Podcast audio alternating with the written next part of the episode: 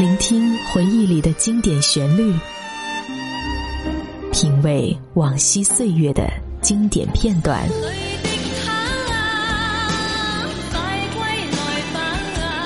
流金岁月，品味流年，带你找寻记忆时光中的特别情愫。这里是八零后爱怀旧，属于你我的怀旧时间。但我的心每分每刻仍然被他占有。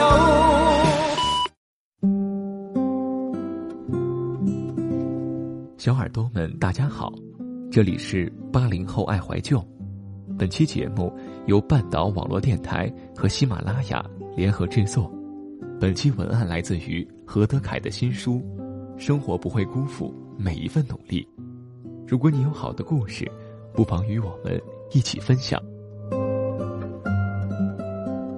昨晚跟一个长我十岁的学姐聊天，说到我的近况，感觉到前途漫漫，不知如何走下去，工作不是那么顺畅。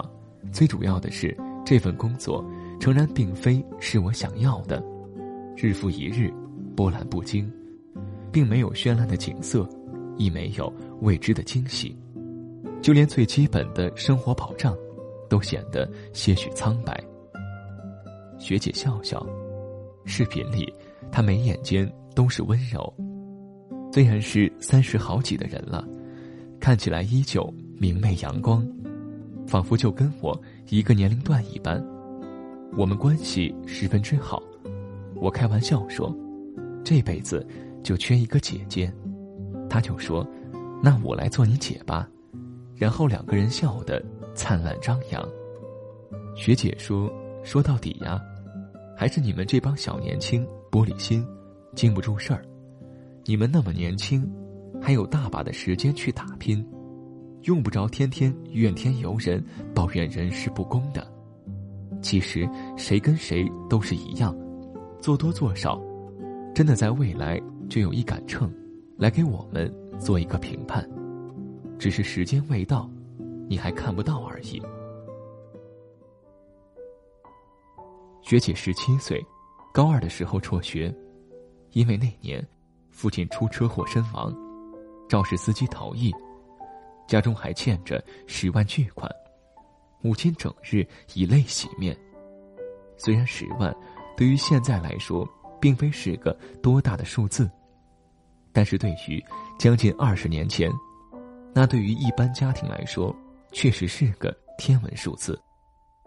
没有办法，学姐唯有退学打工，去偿还家里欠下的巨款。但是。无论那时候的他有多努力，对于这个家来说都是九牛一毛。三年后，母亲郁郁而终。为了母亲的后事，几乎花光了他身上的所有积蓄，甚至出门打工，连车费都是向姑姑借的。整整七年，他都没有回过家一趟，因为要省下那些车费。用以度过那些艰难的日子。七年里，他在餐厅洗过盘子，每到冬天的时候，双手长满冻疮，但是为了生存，还是咬牙坚持着。后面去了东莞，在玩具厂打工，拿着六百块一个月的工资，甚至为了赚钱快一点，长相本身不差的学姐，甚至去夜总会当了半年的陪酒小姐。她一天往往打几份工，直到筋疲力竭倒头就睡，每天只睡五六个小时，晚上有空的时候就出去摆摊。那时候没有城管，但是有很多黑势力。有好几次，因为学姐不肯交出保护费，摊位被掀掉，自己被打得头破血流。四处奔波那么多年，省吃俭用。舍不得乱花一分钱。到两千零六年的时候，学姐终于还清了之前父母欠下的债务，并有了几千块的积蓄。那年冬天，他自出家门第一次回到久违的家乡，抱着年迈的奶奶痛哭一场。他想，这么多年了，为了家里的债务而把最为美好的光阴放在了那些原本自己就最为不喜欢做的事情上，而现在，终于可以摆脱这样的生活了。未来的日子，终于可以为自己活了，为自己的梦想活了。过完年后，他揣着三千块钱，只身去了上海，找了一家服装设计公司，从最基层做起，并找了一家夜校，专门学服装设计，因为那才是他真正的梦想。为了生活，为了家里留给他的责任，他已经把它搁置了太多年了。虽然没有了债务的压力，学姐依旧过得十分窘迫。每个月依旧拿着一千上下的工资，住在离公司一个半小时车程的郊区的小平房里，每天要走二十多分钟的路，才能挤上公交，然后转一趟车才能到公司。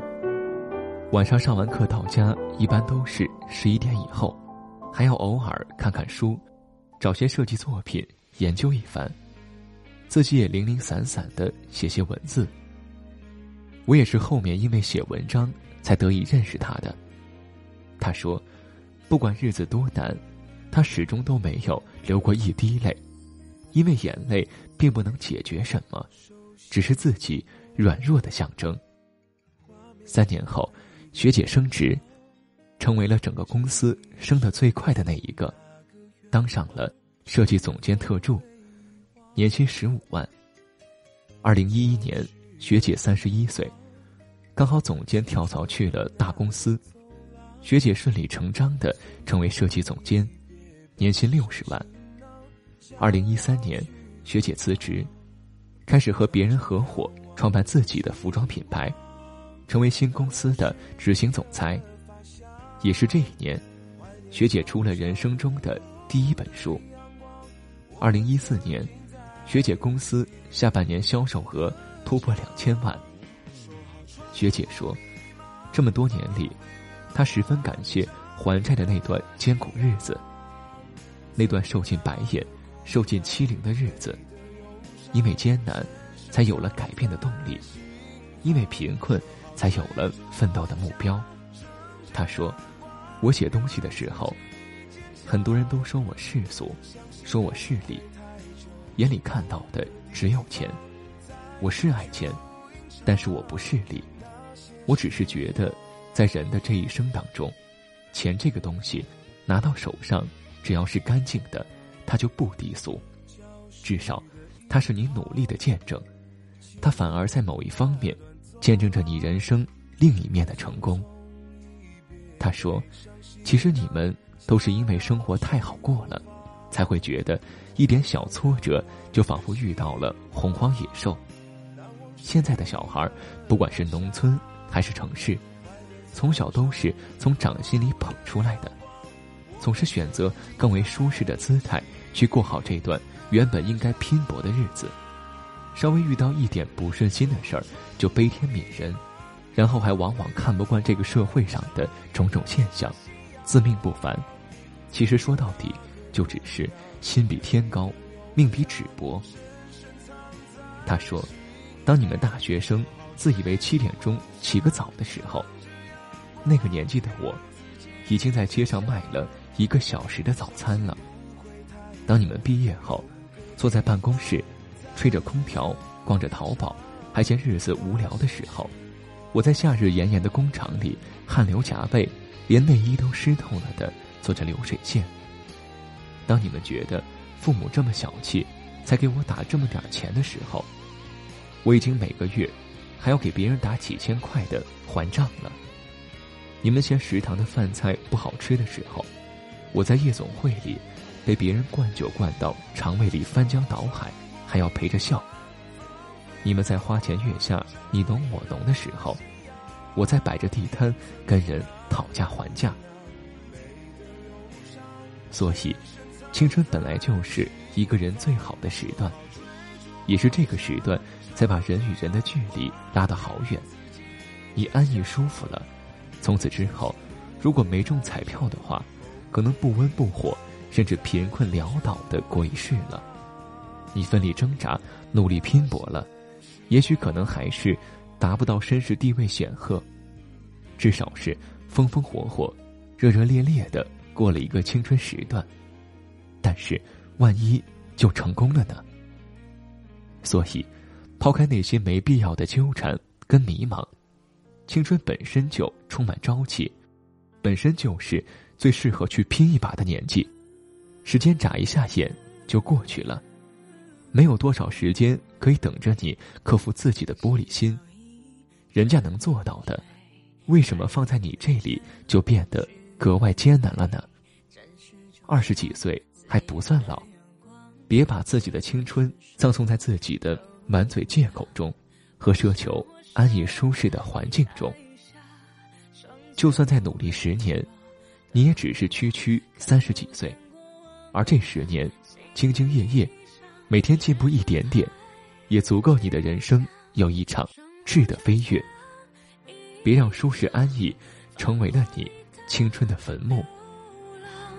多少像汹涌的浪，吞噬多少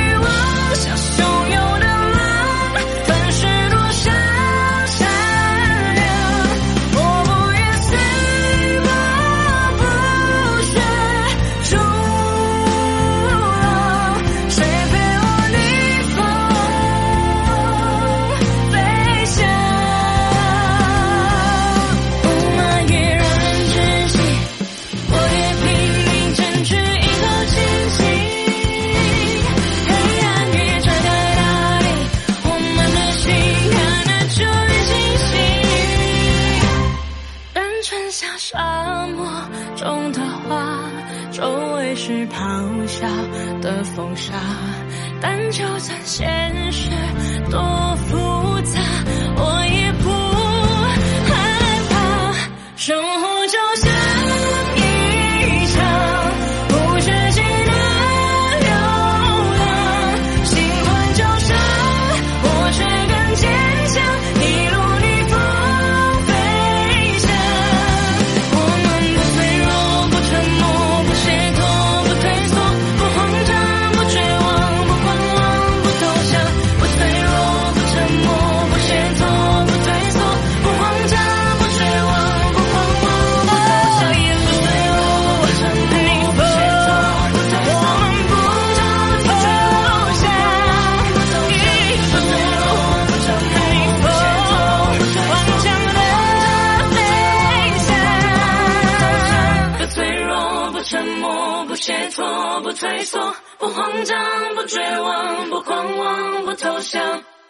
喜马拉雅，听我想听。